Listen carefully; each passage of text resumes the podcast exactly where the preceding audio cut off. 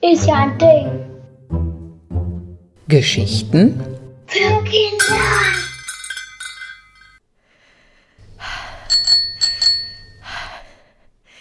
Hallo, mein Name ist Lisa und ich arbeite im Badischen Landesmuseum. Entschuldige bitte, dass ich so schnaufe, aber ich trete gerade kräftig in die Pedale meines Fahrrads, um zum Museum zu kommen, weil ich dich ja heute eigentlich mit zu meinem Lieblingsobjekt nehmen will. Fahrräder sind echt praktisch, oder?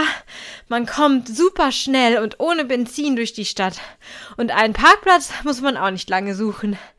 Und noch dazu bleibt man fit. Fährst du auch gerne mit dem Fahrrad? So, Moment, ich fahre mal etwas langsamer, damit du mich besser verstehst. Wusstest du eigentlich, dass der Erfinder des Fahrrads sogar aus Karlsruhe kommt? Der hieß Karl Friedrich Dreis. Kein Wunder also, dass Karlsruhe heute noch eine echte Fahrradstadt ist. Gut, ich gebe ja zu, dass sein erstes Fahrrad von 1817 eigentlich noch ein Laufrad war. Denn es hatte noch keine Pedale. Man musste sich also mit den Füßen vom Boden abstoßen. Es war auch noch aus Holz. Aber man saß darauf eigentlich schon fast wie auf dem heutigen Fahrrad. Rittlings mit einem Lenkrad und zwei hintereinander angebrachten Rädern. Als Karl Friedrich Dreis das Fahrrad erfunden hat, mussten die Menschen noch zu Fuß oder mit Pferden von einem Ort zum anderen kommen. Denn es gab damals in Deutschland noch keine Eisenbahn und auch noch lange keine Autos. Pferde waren aber teuer und Laufen war sehr langsam und anstrengend. Deshalb wollte Karl Friedrich Dreis ein Fahrzeug ohne Pferde erfinden, mit dem man schneller als zu Fuß vorankommt.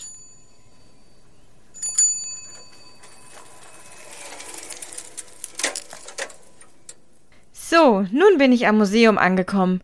Ich schließe noch schnell mein Fahrrad an und dann zeige ich euch mein Lieblingsobjekt. Kommt mit!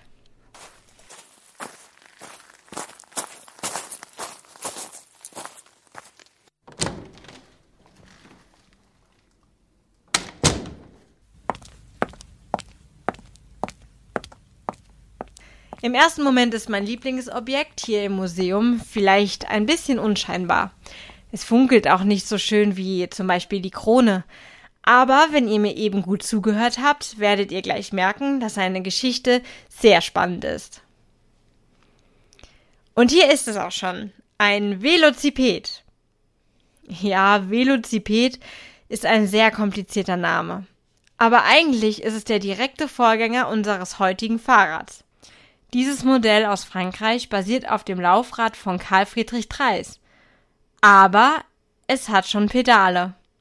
Erkennst du trotzdem einen Unterschied zu deinem Fahrrad? Genau. Die Pedale sind am Vorderrad, nicht in der Mitte unter dem Sattel angebracht. Und es hat noch keine Fahrradkette. Die Menschen damals mussten also sehr viel mehr strampeln als wir heute. Trotzdem finde ich es sehr spannend, weil man die Entwicklung des Fahrrads hier so schön erkennen kann. So, nun muss ich aber mal anfangen zu arbeiten. Ich hoffe, euch hat dieser kleine Fahrradausflug gefallen und ich glaube, das Velociped freut sich, wenn ihr es mal besucht. Bis dann!